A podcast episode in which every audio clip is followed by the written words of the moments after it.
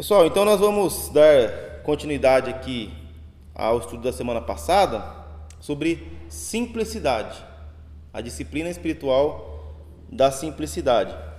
É, acho que quase todos, pelo menos, estavam aqui na semana passada, não é? Falando sobre isso. E como eu falei, essa foi a disciplina assim que me capturou, né?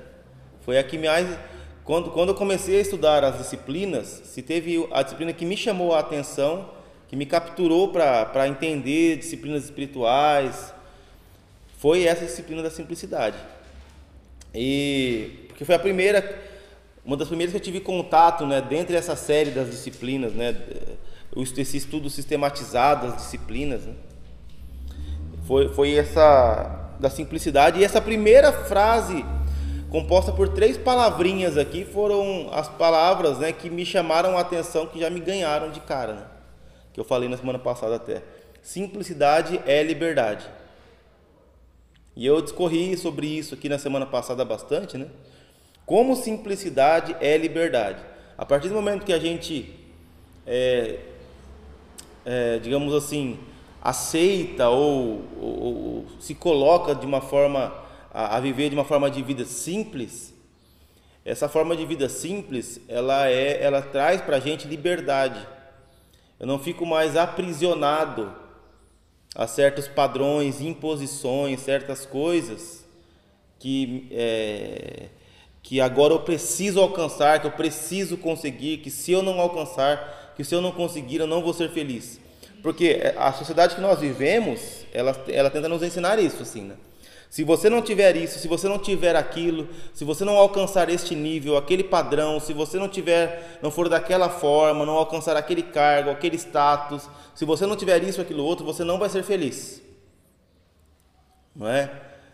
é achei interessante uma, uma imagem que eu vi essa semana na internet. Uma casa no campo, uma casa linda, assim, né? uma, uma, uma, uma mansão pequena, assim, né? uma pequena mansão, mas num lugar maravilhoso né? Lugar lindo, assim, aquele gramado verde, né? E uma casa assim. E aí a, postaram assim na internet, né? Você ficaria seis meses, se você recebesse 100 mil, um milhão, sei lá, não lembro quanto que era a quantia, para passar seis meses neste lugar sem, ter, sem internet, sem celular, você ficaria? Né? E aí tinha uns que falavam assim, ah, pra já, lógico e tal. Outros dizendo assim, ah, Deus que me livre, né? De forma nenhuma e tal. Mas o que me fez pensar não era nem essa questão do celular, da internet, do lugar e tal. É que, se a gente for é, para 30 anos, tá, ainda sendo né, generoso para o tempo, né, 30 anos, ninguém tinha celular e internet. Então todos viviam daquela forma, de certa maneira, né, sem internet, sem celular. É, o, a internet, como a gente, como, como a gente conhece hoje, hoje, ela tem aí, sei lá o que, 15 anos, 10 anos, como a gente conhece hoje, né? Lógico que ela, tem muito, ela existe há muito mais tempo. Mas, ela é, mas a internet, quem sabe, quem conhece ela de 20 anos, sabe que você não fazia praticamente nada. Né? Você entrava ali num bate-papo do UOL, você entrava ali num site para ver uma notícia e saía e não fazia mais nada da vida. Né? Mas como, como ela existe hoje, você tem YouTube, é, Orkut, né, que tinha, quando surgiu o Orkut, YouTube com um monte de coisa para fazer, isso, tem, isso é muito recente. Então antes não tinha nada. E celular com essa, com essa vasta, com essa gama de, de, de coisas para serem feitas, também é de pouco tempo. Eu lembro também quando surgiu é, aquele telefone né, que tinha te, a, as letras. E falava, nossa, isso aí é um. Meu Deus do céu, isso aí é a tecnologia que veio do espaço.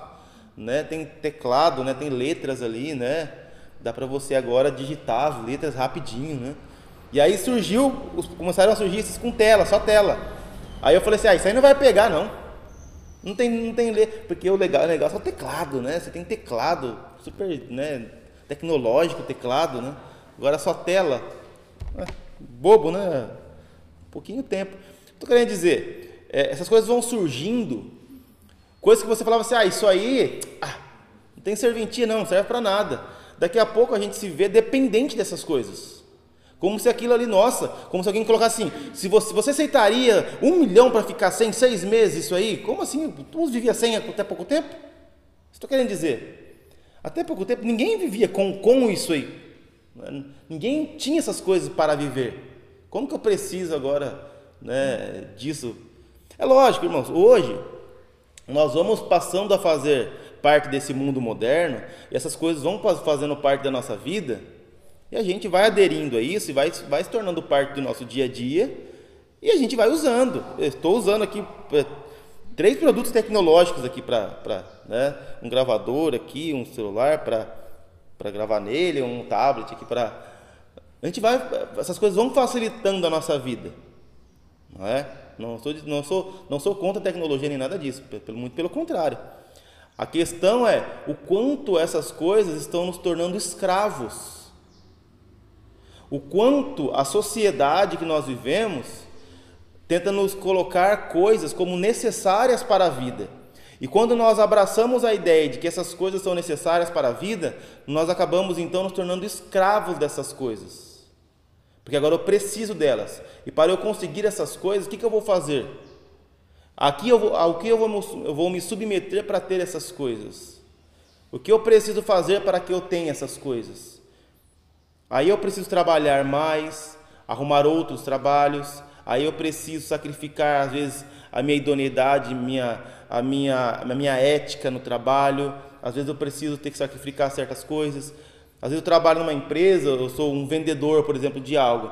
Eu falo, ah, enquanto se eu continuar pagando os impostos como a, a prefeitura me pede, eu nunca vou conseguir ter, ter, trocar, ter um carro bom. Então eu tenho que fazer coisas por, por trás. Né? Ah, enquanto aquilo, ou X ou Y, coisas não então, eu, é, por quê? Porque eu, eu, eu, entendi que eu tenho que ter aquele carro, eu tenho que ter aquela casa, eu tenho que fazer aquilo, aquilo, aquilo outro. Entendeu? Porque se eu não tiver essas coisas, eu não vou ser feliz. E isso que é o oposto da simplicidade. Como eu falei na semana passada, estou só dando uma recapitulada no que eu falei semana passada, para a gente partir para o segundo ponto. É, a simplicidade ela não é uma abstenção dos prazeres que, que Deus nos, nos deu. Deus deu uma vastidão de coisas para que nós tivéssemos neste mundo: sabores, cores, prazeres, deleites. Né? Nós temos uma vastidão de coisas para provar, para comer, para beber, para nós aproveitarmos neste mundo. Que Deus nos deu. Deus criou todas as coisas, criou boas as coisas, porém as coisas foram manchadas pelo pecado. A terra foi contaminada pelo pecado. O homem, quando ele cria, ele cria manchado pelo pecado. Então, tudo que Deus fez, Deus fez bom, mas foi contaminado pelo pecado. Agora, o homem tem que, tem que usufruir, digamos assim, do mundo com cautela, com zelo. Senão, ele vai ser dominado. É um pouco do que Paulo fala, né? Ah, todas as coisas é, são boas, mas eu não posso me deixar dominar por nenhuma dessas coisas. Primeiro, tudo é bom, mas nem tudo me convém. Segundo, tudo é bom, mas eu não posso me deixar dominar por essas coisas. E a simplicidade não é, não é uma, um, um, um ascetismo, tipo, ah, vou viver num monastério, vou viver dentro de uma caverna. Não é isso. Eu vou viver uma vida simples dentro de uma caverna. Isso não é vida simples. Isso também é um pecado. Você está rejeitando a criação de Deus também. A questão, como a vida simples de fato, ela é, é olhar para a criação de Deus mas eu, eu, eu olhar mais para Deus que me deu a criação e amar mais a Deus, porque Ele me deu aquilo, e eu usufruo daquilo como uma dádiva de Deus, amando mais a Deus e não servindo a criatura, e usufruindo daquilo como algo criado por Deus e amando mais a Deus.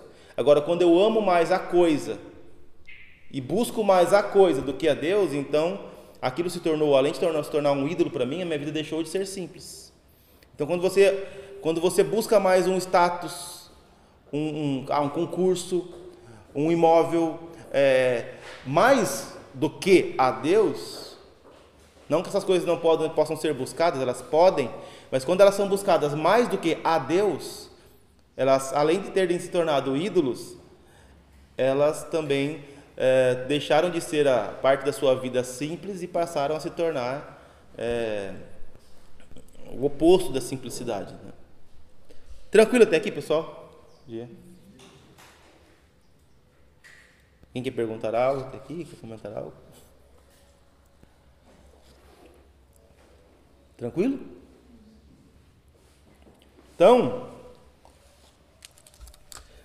é, é basicamente é isso, né? Que a se adaptar, até usei a frase do Richard Foster, né? Se adaptar a uma sociedade doentia é adoecer. E nós vivemos uma sociedade doentia. E essa sociedade, essa sociedade doentia que nós vivemos, ela nos faz pensar que se você não tiver X, Y, Z coisas, você nunca será feliz de verdade.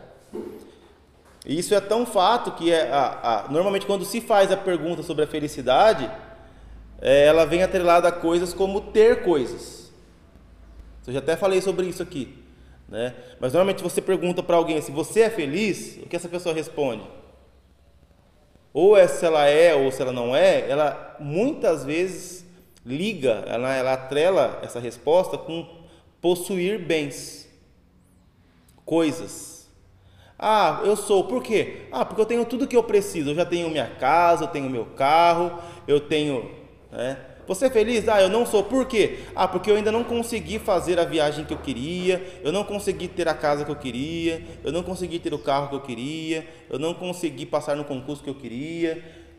Ela, ela liga felicidade, ela trela felicidade com possuir, ter ou conquistar coisas. Porque foi isso que a nossa sociedade nos ensinou. Né? E é uma sociedade doente, a gente sabe disso. Se moldar essa sociedade doente é juntamente com ela adoecer, certo? Então, e a, e a simplicidade se mostra nas pequenas, coisas, nas pequenas coisas. E até dei o exemplo da, da Stephanie, ó, olha ela aí, oi. quando ela decidiu parar de sair do mundo dos cabelos lisos, né? E para ela foi uma liberdade, mas para todos são. Né? O Jairo também, né? É, abandonou. Ele decidiu parar de ter cabelo, né? É. Mas eu, eu falei, né, que o sonho do homem é ter cabelo, cabeça raspada, né? Pra não se preocupar mais com, com, com boneco, com chapéu, com capacete, com lavar, com. Só desde que acorda fica, né? Aí, ó, já era realizado. As mulheres acham que o homem não tá, tá infeliz assim, não tá não. é, mas é como a gente fala de simplicidade, não é? a, a, mulher é, e o homem, cada um tem as suas peculiaridades, né, no sentido de simplicidade. Então, às vezes são são são encanações, digamos assim, diferentes, né? É, a gente fala muito em mulher assim, com questões de roupas, de, de é, moda, grife. Ó. A, o homem, às vezes, com questões como carros, motos e outros, outros bens, não é? E a gente fala que a sociedade já tenta nos, nos impor isso. E quando a, e eu falei algo aqui só para fechar essa parte aqui, quando a obsolescência planejada ela falha, a obsolescência planejada psicológica ela entra em ação. Então, obsolescência, se tornar antigo, né? se tornar obsoleto. Então, a obsolescência planejada é o que as empresas fazem para que é, um produto ele fique velho. Ele é propositalmente ele fique velho. Então, a, a, empresa X lançou o, o, o, telefone, né? O, o exemplo, o Samsung S, sei lá, S20.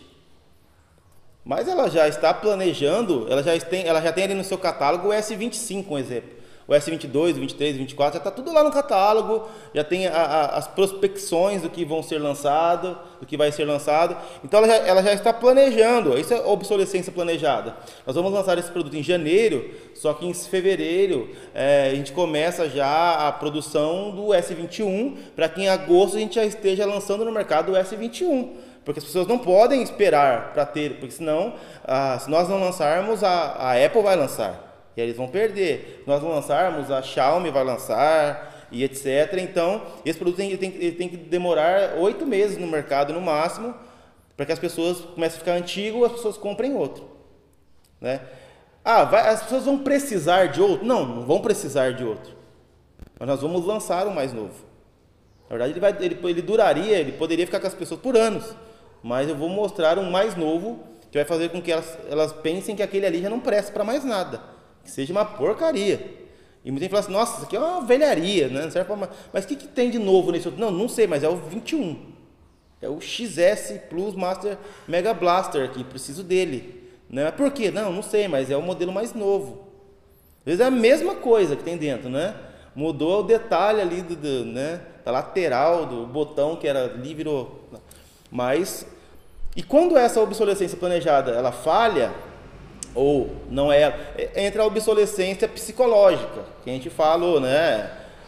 Que é a psicológica é, a sociedade começa, as pessoas começam a falar, ah, o que vão pensar de mim se eu tiver com esse carro, com essa moto? O que vão pensar de mim se eu tiver com esse cabelo, se eu tiver com isso, com aquilo outro, aquilo outro, né? E daí por diante. Ah, eu estou num grupo de mulheres. O que vão pensar de mim se eu não chegar com uma bolsa igual a delas, com um sapato igual a delas, com, né, com isso, aquilo, outro? Né? Aí tem o exemplo da, ah, essa bolsa aqui, ela ela está em tom marrom e azul, né? que vão achar de mim se eu chegar com esse tom. Mas por quê? Não, porque agora o, da, o, da, outono e inverno desse ano é marrom e amarelo, não é mais marrom e azul. Vão achar que eu tô com a bolsa do ano passado. Nossa, né? E a questão da. Eu falei que homem, né? Pensando em. Homem usa a mesma calça ali, se tiver uma calça jeans, usa a mesma calça o ano inteiro, né? Até ela não aguentar mais. Aí alguém, aí a mulher fala assim: não, mas vai que essa calça de novo. Eu falo, nossa, mas nem lembro que eu usei ela semana passada, né? Não, você usou, faz. Inclusive faz um mês tá usando só ela, né? Aí a mulher já é o contrário. Eu falo assim, ó, por que você não põe essa calça, né? Ela fala assim, nossa, mas essa calça eu usei há 15 domingos atrás. Vão achar que eu só tenho ela. Não, eu, eu, eu usei no Natal do ano passado essa calça. Vão achar que eu só tenho essa calça. Nossa. É, é o oposto. Mas por quê? Isso é obsolescência é, é, psicológica. O que vão achar de mim se me verem dessa forma? Então, logo eu preciso ter mais, eu preciso de mais novo, de algo mais novo, eu preciso consumir mais. E isso é o oposto da simplicidade, do que nós temos falado. Então, a simplicidade é estar livre dessas coisas. E aí, quando eu vou comprar uma roupa, por exemplo, eu não compro achando o que será que vão pensar de mim quando me virem com ela. O que será que as pessoas de tal, tal. Não, eu vou comprar uma roupa que me vista bem, que me sirva bem, que me deixe confortável, e não uma roupa que vão pensar de mim com, por causa da marca, da cor, do modelo, ou X e tal. Quando eu vou comprar um carro, uma moto, quando eu vou comprar. Eu não estou pensando no que é que as pessoas vão pensar de mim quando me virem com isso ou com aquilo outro. Porque isso é o oposto da simplicidade, é estar escravo quando eu, quando eu consumo algo pensando no que as pessoas vão pensar de mim, eu estou escravizado por algo. Não é? Eu sou escravo. Eu estou, é, me, eu estou sendo assim, cerceado quase por, né, por essas pessoas. Por uma sociedade, por um grupo de pessoas. Então, é, é, neste oposto aí é que a simplicidade é a liberdade. Então, quando eu decido ser simples, quando eu decido viver uma vida simples, eu me torno livre dessas coisas. Então, eu posso comprar uma roupa com liberdade. Eu posso usar o meu cabelo com liberdade. Ah, vamos pensar. Não, eu uso com liberdade. Né? Então, a simplicidade ela é liberdade. Tranquilo até aqui, pessoal? Alguma dúvida? Quando a Bíblia fala de simplicidade, foi aqui que a gente parou, a gente precisa entender algo. Por exemplo, o Antigo Testamento, uh, Deus fala sobre. Quando a gente pensa em simplicidade, a gente tem que pensar uh, ainda mais em questões financeiras, de bens de acumular riquezas, que não que seja necessariamente isso, mas está muito ligado a isso. Tá? Não, não é necessariamente isso, mas está muito ligado a isso. O Antigo Testamento fala sobre direito absoluto sobre terras, por exemplo. Se você for lá para Levítico 25, 23, é, quiser deixar anotado aí, não precisa abrir, mas lá em 25, 23 de Levítico, fala sobre a terra pertencer ao Senhor. E se a terra pertencia ao Senhor, ela não poderia ser vendida de forma definitiva para outras pessoas. Então, as, as propriedades elas deveriam voltar para os seus donos no ano do jubileu. É muito, eu acho muito interessante essa questão do ano do, do jubileu. Porque assim, a cada seis anos, o sétimo ano era o ano do descanso, não é? Da terra, era o ano sabático ali. Ah, mas tinha tipo o sabático do sabático, o descanso do descanso. que era é, a cada sete de sete. Então, no sétimo ano era o sabático, então sete de sete, 49 anos. O quinquagésimo ano, quer dizer, o ano 50, era o ano do jubileu. Era para ter um descanso né, geral, digamos assim. E nesse ano era para acontecer muitas coisas. E uma das coisas que deveriam acontecer é todas as dívidas deveriam ser quitadas. Aliás, encerradas. Então, se alguém me deve, eu deveria considerar a dívida paga. Não é que quem deve deveria pagar. É que quem está, quem deve deveria considerar quitada a sua dívida. Então, se tem muita gente que me deve, nesse ano ninguém mais me deve. É, é, tipo uma, é tipo um caducar. Acho que foi daí que os bancos tiraram, só que de 50 pularam para 5, né? Baixaram para 5. Mas a ideia era essa. Só que era muito mais do que isso. Era, é, envolvia terras também. Então, por exemplo, se eu, se eu tenho terras aqui, propriedades, e eu vendi, e daqui a pouco eu vendi para. Eu fiquei. A, a família da, do Reinaldo, por exemplo, começou a passar dificuldades e ficou pobre e contraiu dívida e perdeu a terra. Aí ele teve que vender a terra dele. E aí eu fui lá e comprei. Fui lá e ainda comprei por preço de banana. Falei, ô oh, rapaz, fiz um bom negócio, hein?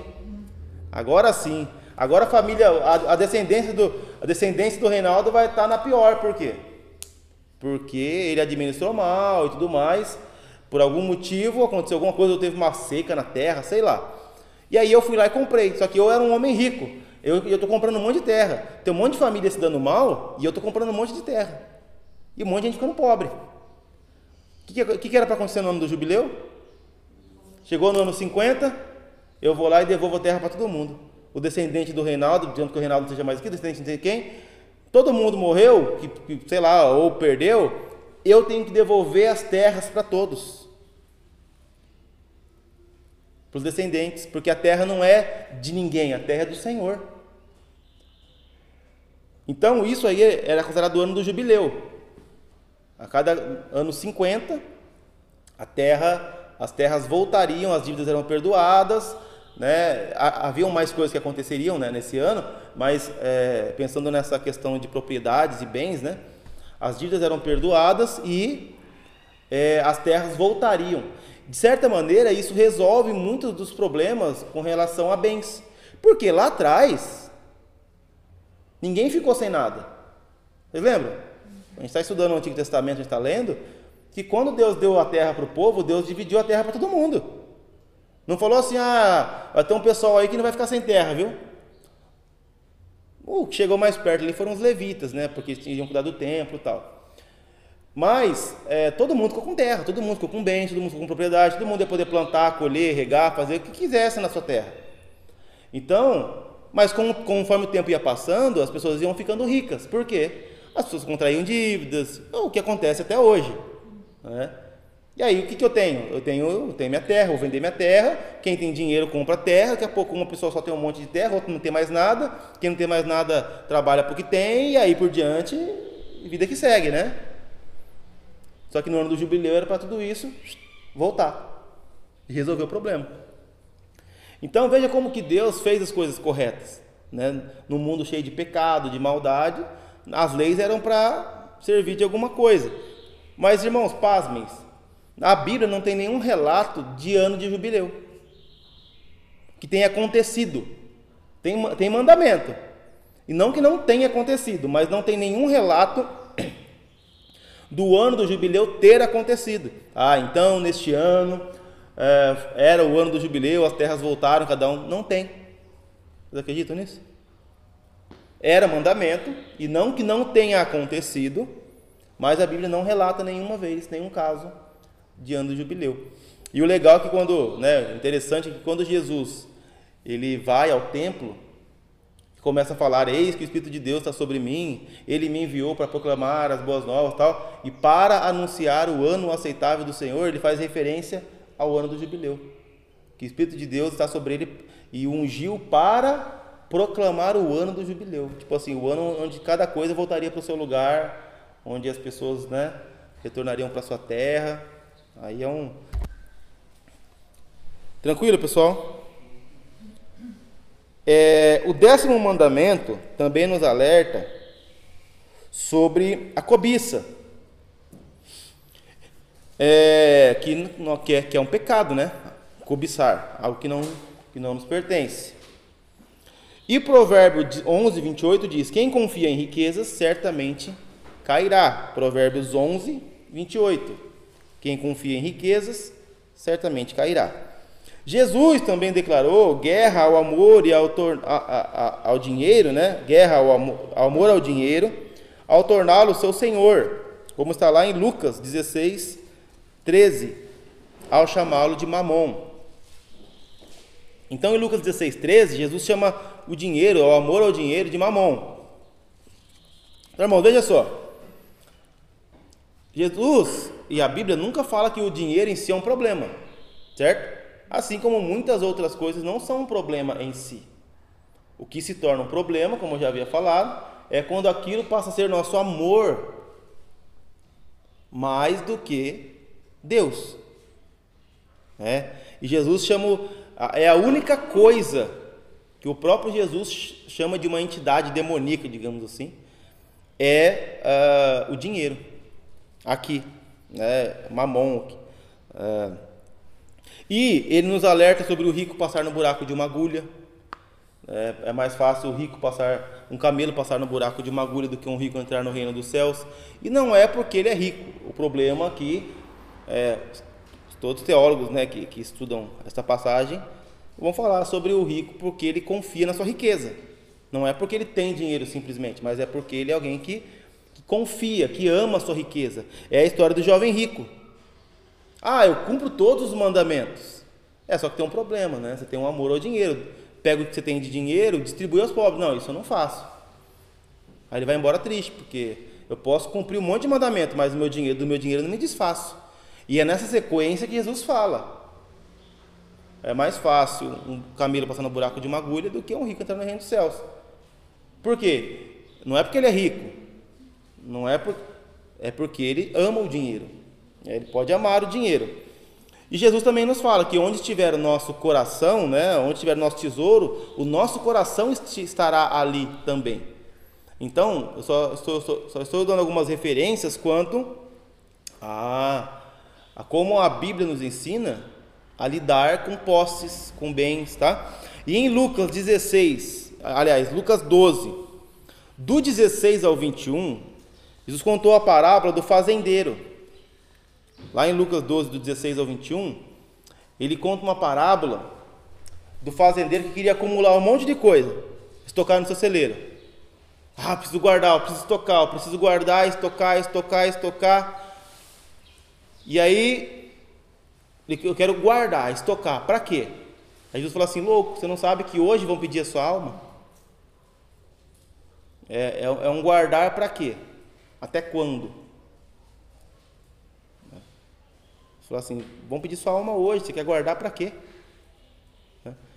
É, e nos ensina também um momento, né, a todo momento Jesus ensina que o reino de Deus é como pedras de valor uma pedra de grande valor. O que Jesus nos ensina?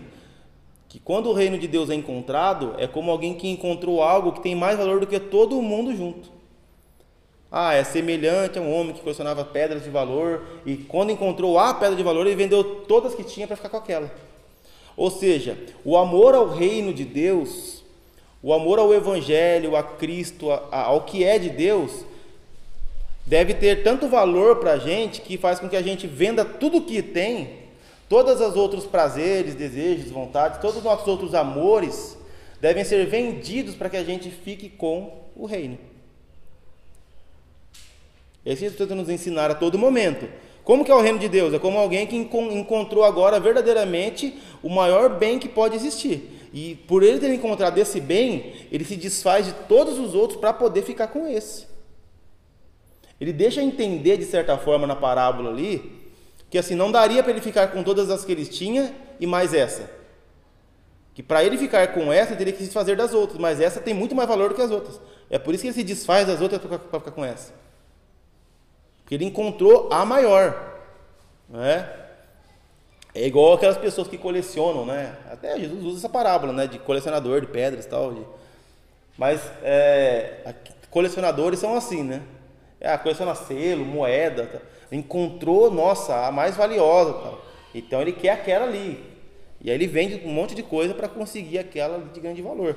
Jesus fala assim, o reino de Deus quando encontrado é, é, é essa pérola de grande valor, essa, essa moeda de grande valor, é, esse campo. Você vai, sai de tudo que você tem e fica com isso, porque isso aqui é o que tem mais valor do que todo o resto junto. E se engana, né, quem acha que Jesus não fala sobre finanças na Bíblia, sobre bens e posses, né? Ele fala e fala muito. Várias vezes. E as epístolas também falam para a gente todo momento. Falam sobre os problemas de, de, de, e os riscos de quem se torna dependente e, e ama o dinheiro. Por exemplo, 1 Timóteo 6,9 diz assim: Os que querem ficar ricos caem em tentação e armadilhas, e em muitos desejos descontrolados e nocivos que levam os homens a mergulharem na ruína e na destruição. Bom, eu estou citando os versículos aqui, já estou indo, para a gente conseguir caminhar, para terminar hoje, tá? Essa disciplina aqui. Então veja só, 1 Timóteo 6,9. Os que querem ficar ricos em tentação, caem em tentação, armadilhas, desejos. E é, e é fatal isso aqui. Esse desejo por querer ficar rico, ter muitas posses e bens, faz o homem cair em armadilhas. A Bíblia vai falar que o bispo, né, 1 Timóteo 3,3, não pode ser apegado ao dinheiro, Vai falar que os diáconos, por exemplo, não podem ser amigos de, de lucros desonestos, em 1 Timóteo 3,8. Também lá em Hebreus 3, 13, aliás, 5 diz: Conservem-se livres do amor ao dinheiro e contentem-se com os que vocês têm, porque Deus mesmo disse: Nunca vos deixarei nem vos abandonarei. Então veja só, olha só qual é o argumento que o autor de Hebreus usa para que a gente fique longe do amor ao dinheiro. Olha, Conservem-se livres do amor ao dinheiro. E contentem-se, olha a simplicidade aqui, com o que vocês têm, porque mesmo Deus disse: Nunca vos deixarei nem vos abandonarei. Então a simplicidade também é uma confiança no cuidado e no zelo de Deus. Deus está cuidando. Né? Como eu disse, a, a, a simplicidade, de certa maneira, é quase um sinônimo de contentamento. Não é a mesma coisa, mas é parecido. É, eu estou contente, eu me satisfaço com o que eu tenho, com o que eu posso ter, com o que me cabe, com até ah, com os limites até onde eu posso ir. É, é, até eu falei disso que a simplicidade ela não fala assim até onde eu posso ir, é, é até o que eu preciso. É uma diferença muito grande assim. Parece simples, mas não é. Até onde eu posso ir e até onde eu preciso ir. Então, às vezes você vai comprar um carro, por exemplo, só pensando nesse, nesse exemplo, ou um celular, e aí eu olho para a loja e falo assim: ah, eu posso comprar esse daqui, vai ficar em um celular, por exemplo, né? Pensando nessas coisas mais comuns nossas do dia a dia. Essa aqui eu posso parcelar em 10 de 250. Nossa, mas é um baita celular, né? Nossa, faz até pipoca aqui se você colocar o milho aqui e tal, né? Mas eu poderia comprar esse outro de 10 de 100, que faria praticamente a mesma coisa. Um exemplo, né? Eu nem sei exatamente o que o outro de 10 de 250 faz a mais, mas nossa, mas é o Mega Blaster Plus aqui, isso daqui, né? Tem uma maçã mordida atrás, tal, então deve ser muito melhor. Então, até um, aí você fala, não, mas se eu apertar aqui, se eu parar de fazer aquilo ali, ou se eu não assinar mais aquela coisa, eu acho que eu consigo pagar de 10 de 205. Então você está tentando achar o limite que você pode ir para satisfazer alguma coisa. Agora, a pergunta é: até onde eu preciso? O que eu preciso fazer? É, do, que, do que eu estou precisando? Eu tenho tais necessidades, então, tá, eu tenho essa, essa tal necessidade, essa tal necessidade, então, tá bom. Não, não é, volto a dizer, a simplicidade não é ter coisas ruins, é ter coisas necessárias. Às vezes a sua necessidade te pede algo um pouco melhor, certo? E você tem que ter algo um pouco melhor para fazer algo que você precisa. Ok? É. Simplicidade não é coisas ruins, são coisas necessárias. Você não pergunta qual é o meu limite, mas é qual é a minha necessidade. Se a sua necessidade for algo bom, que seja algo bom. Se você puder, né? Ir até este algo bom. É, é que nem eu falo assim, ó, é, usando um exemplo meu, eu uso os, os tablets, né? Pra, normalmente eu uso tablets para pregar, iPad aqui. E, e há muitos anos eu uso já. Muitos anos. Eu uso desde o iPad 1 eu uso para pegar. O, então faz muitos anos. Eu já tive experiência com vários. E eu já sei os que me deixam na mão. Já teve algumas vezes eu estar pregando e parar, travar e desligar. Então eu não uso mais esses, que eu sei que desligam sozinho, no meio de uma pregação. Eu sei que eu tenho que, às vezes, eu preciso às vezes de um que é um pouquinho mais, é, mais caro, porque eu sei que esse nunca me deixou na mão. É, então, consequentemente, você vai ter que optar necessidade e qualidade. Mas não é até onde eu consigo ir, é até onde eu preciso ir. Essa é uma, uma chave aí, né? Tiago vai dizer assim: Vocês cobiçam coisas e não as têm, matam e invejam, mas não conseguem obter o que desejam. Vocês vivem a lutar e a fazer guerras, não têm porque não pedem. E muitas outras passagens poderiam ser citadas, mas fica claro que Deus uh, quer que nós tenhamos a provisão material adequada. O que Deus quer que nós tenhamos? A provisão material adequada. Adequada ao que nós vivemos, à nossa realidade, ao que nós precisamos. É isso que Deus quer de nós. Não é que nós vivamos num mundo de ilusões, num mundo de, de satisfação de ego, de, ou, ou de satisfação é, social, cultural, mas uma, situa mas uma satisfação é, divina, primeiramente, adequada a uma realidade real, né? Lógico. É, não é um asceticismo, não é uma rejeição do que Deus tem para nos dar, não é uma rejeição do mundo. A, a simplicidade, ela encara as dádivas pela perspectiva correta, não pela rejeição. A simplicidade é contentamento. A simplicidade, ela reorienta nossa utilização dos bens dados por Deus de forma correta, para que eles não, não nos destruam. Ela reorienta o que Deus nos deu. Quando a gente lê, é, por exemplo, quando Deus liberta o povo do Egito, o que, que Deus faz com o povo?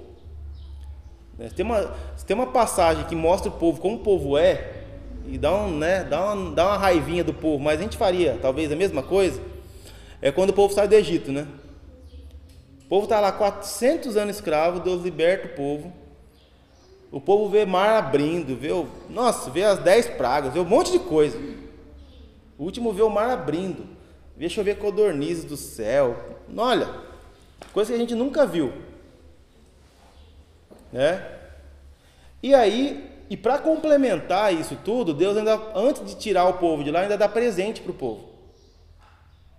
Além de tudo, Deus dá presente para o povo. Faz o povo sair de lá cheio de ouro. Faz os egípcios darem ouro para o povo. Olha só, a mulher sai cheia de ouro de lá.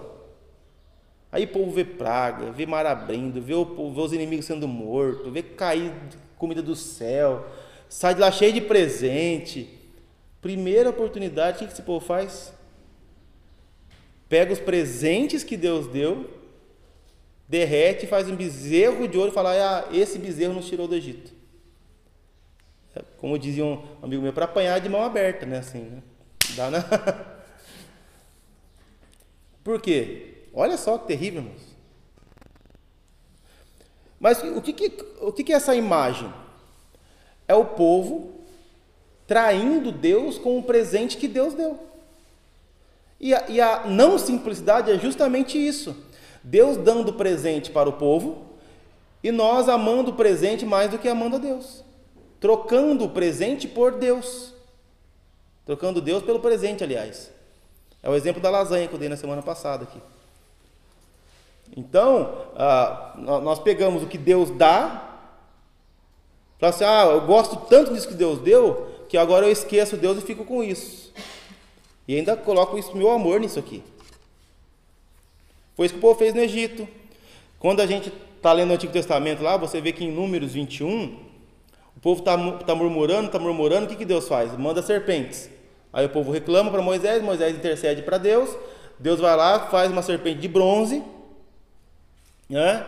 O povo olha para a serpente de bronze e é salvo, certo? Lembra dessa história, né? Está em Números 21. E aí, a história passa. A gente não ouve mais falar de, disso aí.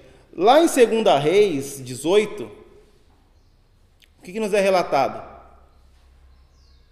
Que a serpente de bronze, só depois de muito tempo, ela é removida porque as pessoas estavam adorando ela. Ou seja, Deus deu algo por um momento para que o povo fosse salvo né, da sua morte, e o povo estava adorando a serpente de bronze como Deus.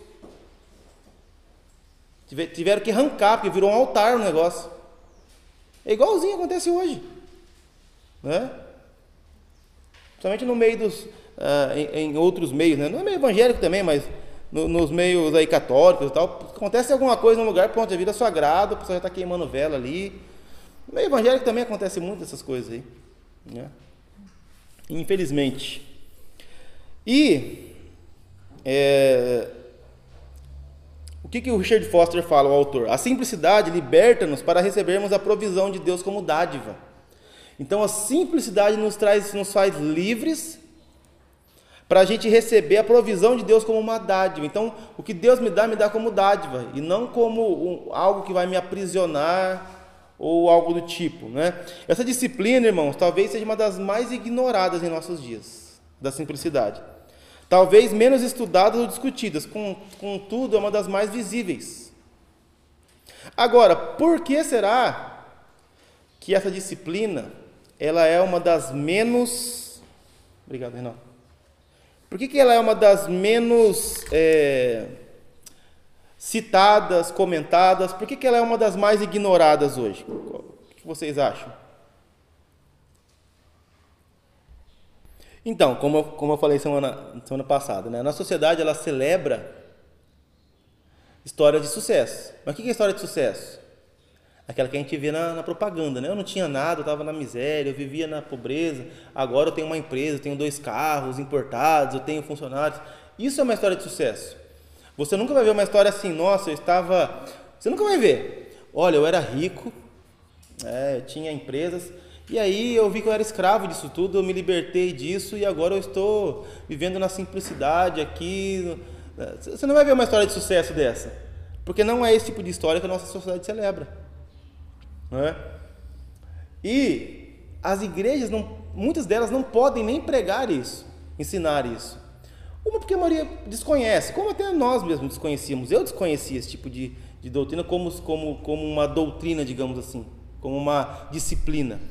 E outra, por quê? Porque a, a prática contradiz a, a, teoria, digamos assim. Eu fui numa, numa igreja um tempo atrás, é, em outro estado, e quando eu entrei lá, foi é uma, uma das nossas igrejas, né? E quando eu entrei lá, eu fiquei maravilhado com a beleza do lugar.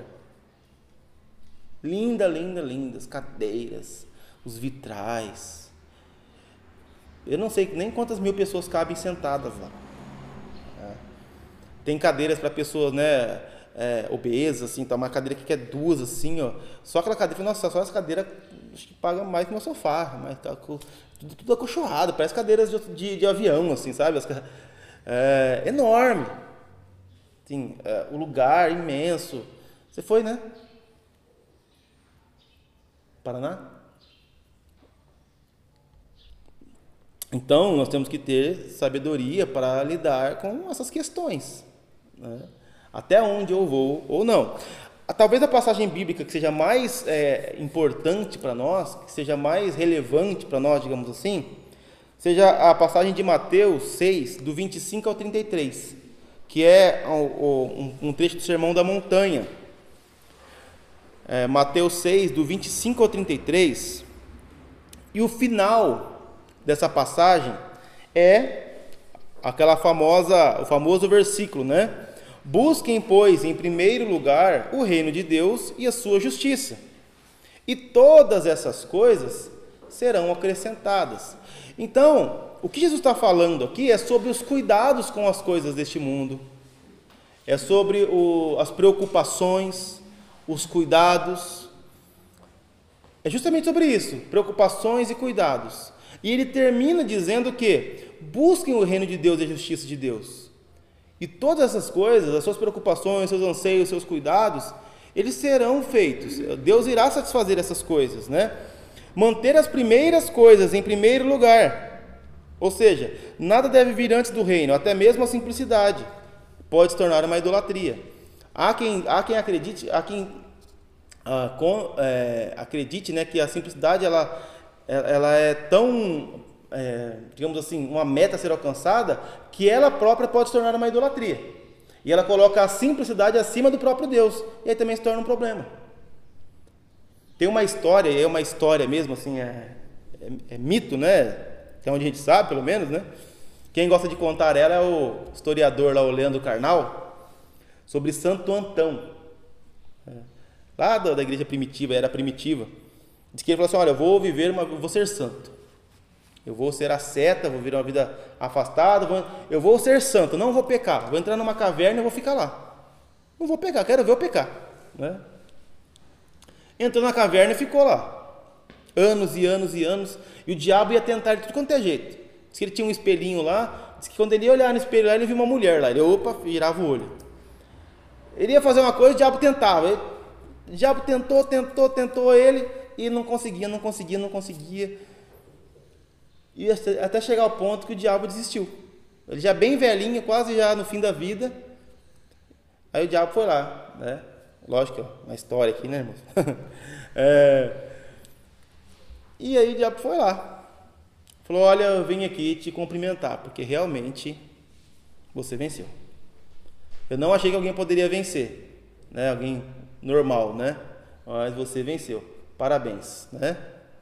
Virou a costa, na que virou a costa, ele falou assim: Ah, agora eu venci. Aí o diabo sorriu, virou e sorriu. Peguei. Orgulho. Não dá para não pecar, né?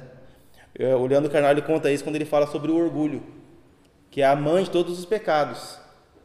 Né? Ele queria não pecar para ele ter o orgulho, para ele se orgulhar de não ter pecado. E aí caiu o pecado. Porque não dá, é impossível o ser humano não pecar. É, a questão é, tudo pode se tornar um pecado, até mesmo a busca pela própria simplicidade é um pecado. Muita gente peca tentando fazer o que é correto, irmãos.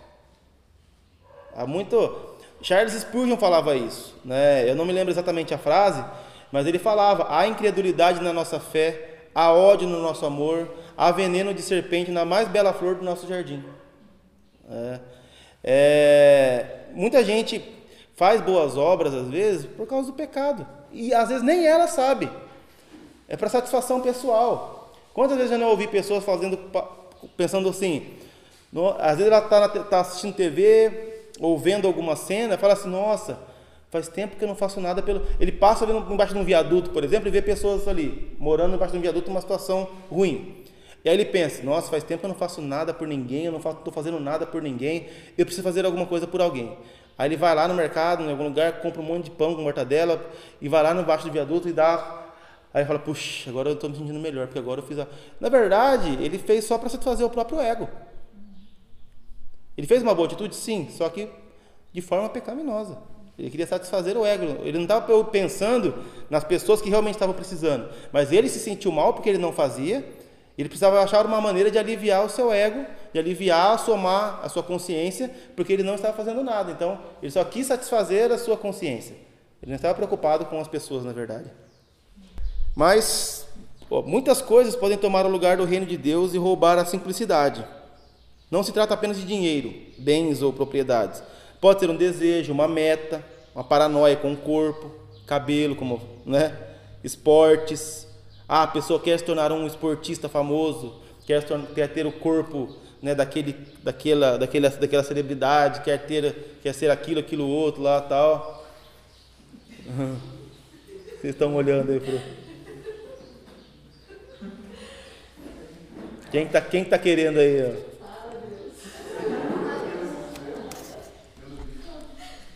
E aí essa busca, ela pode tirar a simplicidade da pessoa. Ela desejar, querer ter um, um corpo X, Y, Z, né, uma aparência é, ser né, o número um do esporte e tal. E essas coisas podem levar a pessoa a perder a simplicidade.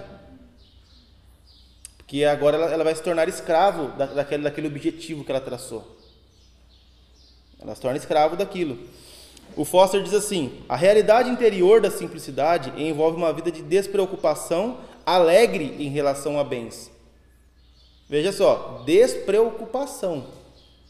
Não é desleixo. Tá? É despreocupação.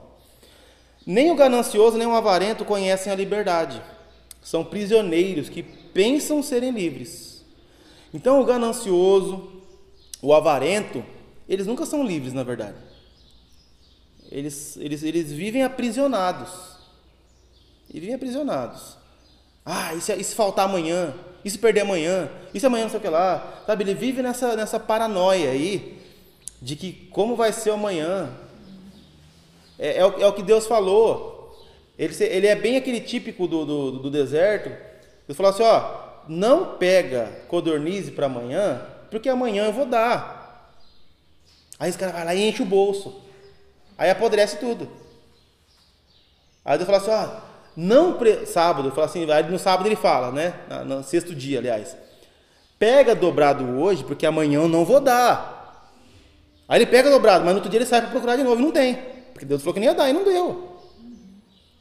Então ele vive nessa, nessa. Ele não confia em Deus, vive nessa paranoia.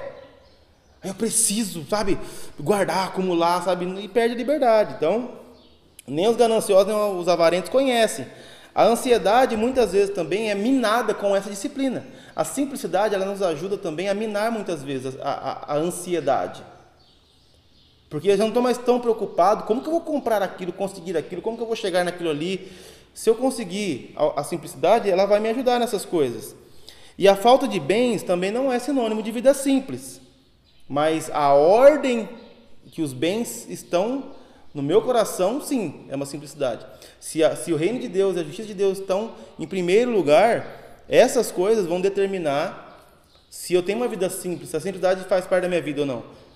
Não é falar assim, ah, a pessoa vive na miséria, ela, ela é simples, não quer dizer que ela seja simples. Ela pode estar em, vivendo em, aprisionado na busca de muitas coisas e não ser simples, mesmo não tendo nada. Não é a quantidade de bens que faz uma pessoa ser simples ou não. Há pessoas que têm muitos bens e são simples. E há quem não tenha nada, não seja. Porque é a ordem dos amores, é a ordem da, da busca. É, a ansiedade e vida simples estão muito relacionados também ao entendimento de que quem conquista as coisas e quem as coisas pertencem. Isso é muito importante, irmãos. Ao que está atrelado, por exemplo, a simplicidade da vida? É o entender de quem são as coisas, a quem elas pertencem. Porque nós falamos agora mordomia. Elas são dádivas ou merecimento? O que eu tenho e o, que eu alcanço, Deus me dá ou eu preciso merecer todas elas? Né? São minhas e preciso mantê-las ou eu sou mordomo? Colocamos o que é nosso à disposição dos outros? Então, isso é vida simples. Agora, o, o autor aqui, para a gente encerrar, ele dá 10 dicas, digamos assim, não sei se são dicas é a palavra correta, que são incríveis, assim, que eu achei muito boa, e eu vou, eu vou ler algumas delas aqui, é, do livro que nós temos,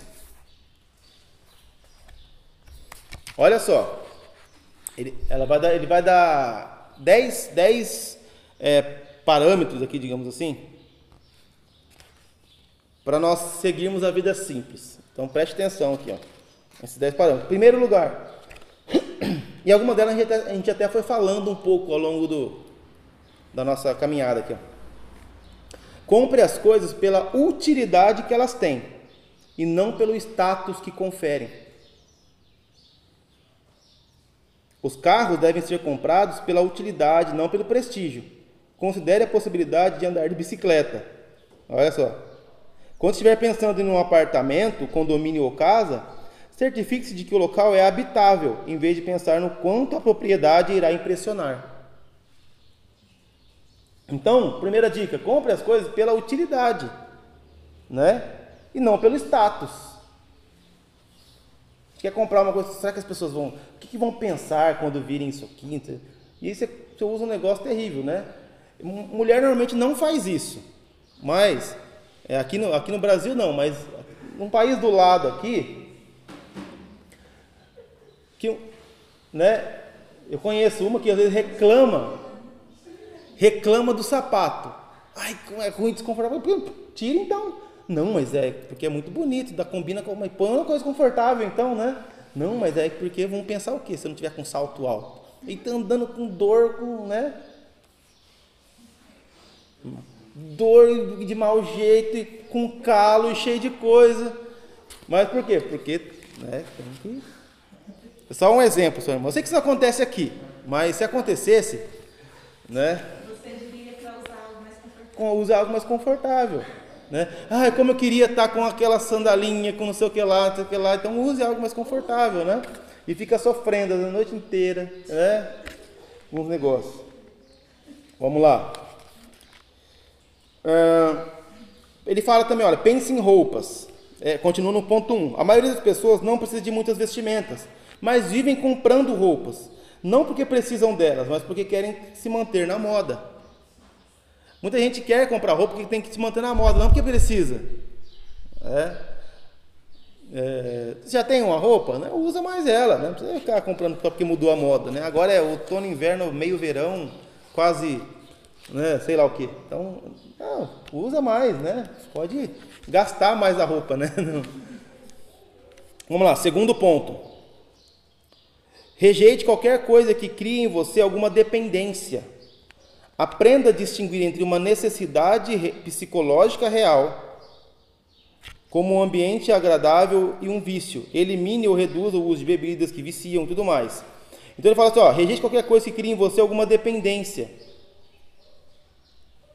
As, há coisas, irmãos, que nós consumimos às vezes, compramos, que nos trazem dependência de, de sabe, de continuarmos ah, comprando, adquirindo, desde comidas até bens materiais mesmo.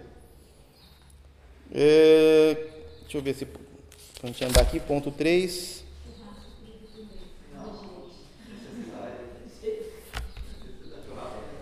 E você percebe essas coisas, irmãos? Quando, quando é que a gente percebe uma dependência? Quando a gente fica sem. Ele fala assim: ó, recuse coisas, evite coisas que te trazem dependência. E o que, que nos traz dependência? Fique sem alguma coisa que você vai perceber que você fica sem dependência. O que, que é dependência? Né? E hoje, irmãos, a gente, uma grande parte de nós sofre com uma certa dependência de redes sociais, de celular, né? de smartphones. É, a gente vive uma era que, que facilmente nos aprisiona nisso aí. Né? Eu falo por experiência própria, né? É fácil, facilmente a gente se vê meio aprisionado a isso aqui. Então a gente tem que tomar muito cuidado com essas coisas. É, reféns de redes sociais, de serviços de streaming aí, de séries e coisas do tipo. Essas coisas facilmente nos aprisionam. Terceiro lugar, desenvolva o hábito de dar coisas. Se descobrir que está se apegando a algum bem, pense na possibilidade de doá-lo a alguém que precise. Então veja só, desenvolver o hábito de, de dar coisas. Isso nos torna mais simples também. A gente se apega a muitas coisas, às vezes quando a gente dá as coisas, a gente vai começa a desenvolver um ato mais é, de vida mais simples, né? Em quarto lugar, recuse propaganda feita pelos guardiões da moderna quinquilharia eletrônica. O que é isso? Ó? Dispositivos que, que economizam tempo quase nunca economizam tempo. Muita gente vai dizer assim: olha, se você tiver isso aqui a partir de hoje, sua vida vai ser muito melhor. Consuma isso aqui, você vai ser feliz. Então, tenha mais cuidado com essas pessoas que ficam com as propagandas que a gente ouve, é com tudo que tentam nos, nos vender. Quinto lugar, aprenda a desfrutar as coisas sem possuí-las. Veja só, aprenda a desfrutar as coisas sem possuí-las. Possuir coisas é uma obsessão em nossa cultura.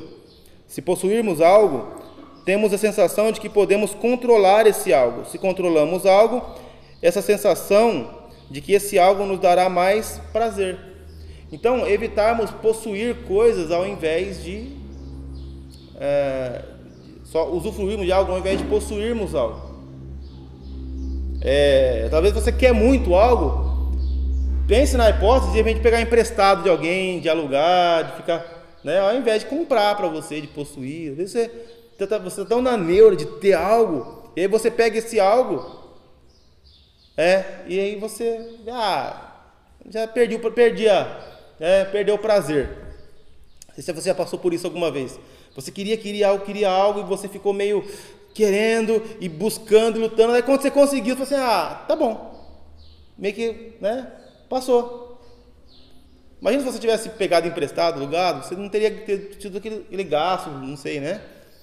Porque, então, é, essas coisas evitam né, um pouco. Nem tudo dá para se pegar emprestado, lógico, mas é, pense na bibliotecas, né, é, laboratórios, sei lá, tem lugares que você pode ir que você usufrui de coisas sem possuí-las. Então essa é uma possibilidade. Sexto lugar, desenvolva um apreço profundo pela criação. Crie intimidade com a terra, caminhe sempre que possível. Ouça os pássaros, desfrute da textura da grama e das folhas, sinta o cheiro das flores, maravilhe-se com as, com as cores da existência, todos os lugares. Quer dizer, é, perceba o que, você, o que te foi dado, contemple a criação de Deus, o que Deus te deu, o que você tem disponível. Né? É, caminhe, veja as coisas que Deus deu, né? a natureza.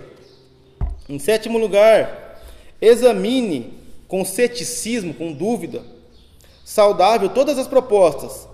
Compre agora, pague depois. Né? Elas são uma armadilha e só fazem piorar a escravidão. Ou seja, é, você já recebeu ligações? Senhor, nós estamos com uma proposta aqui de, de um empréstimo para você, muito bom. Não, tá, eu não estou precisando, não, mas é muito bom. Você vai pagar em 24 vezes. Tá? Não, mas eu não estou precisando agora. Não, mas você não está precisando, mas olha só, a taxa está muito baixa. Tá, mas eu não estou precisando. já, já te ofereceram taxa assim? O banco sempre liga oferecendo essas coisas, né? E tem gente que pega. Ah, é, puxa, mas por uma taxa, às vezes não está nem precisando. Fala, não, mas a taxa está boa mesmo, né? É verdade, pagando desse jeito, bom, 24 vezes. Aí ele já pensa, Bom, vou pegar agora 5 mil reais, aí eu vou pagar 200, 200 por mês, não, vou nem fazer, não vai nem fazer muita diferença para mim, só que ele vai pagar 8, pelo menos, 9. Ele vai pegar 5 que ele nem precisava muito. Ele pensa, não, mas daí eu já posso, aproveita e troca a cama que eu estou precisando, eu vou comprar outra televisão também. E, sabe? E aí vai.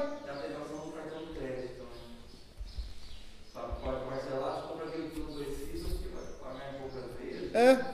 Às vezes você nem quer comprar, nem precisa comprar. Mas, não, peraí. Isso aqui está tá dando a possibilidade de eu pagar em 12 vezes.